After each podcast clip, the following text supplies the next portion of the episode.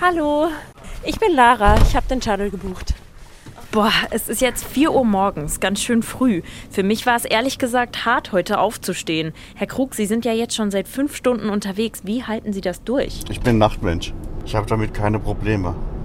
Das ist Erholung für mich. Wie ist das denn freitagsabends zum Beispiel? Kommen da nicht besonders lustige Mitfahrer zusammen? Das besondere Erlebnis, was ich hatte, waren, ich habe an einer Kneipe zwei ältere Herren, älteres Pärchen abgeholt und habe dann am Ständeplatz ein jüngeres Pärchen abgeholt. Die Tür ging auf und die zwei machten nur, oh nein. Das eine waren die Schüler, das andere waren die Lehrer. Das ist natürlich echt unangenehm. Aber jetzt unter der Woche sind ja eher Leute unterwegs, die zur Arbeit fahren. Einer von ihnen ist Frank. Er fährt sogar fünfmal die Woche. Immer von zu Hause zur Arbeit.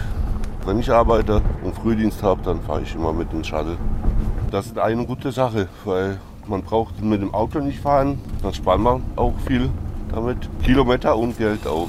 Den Nahverkehr beliebter machen als Alternative zum Auto, genau das will das Unternehmen hinter dem Shuttle ja erreichen.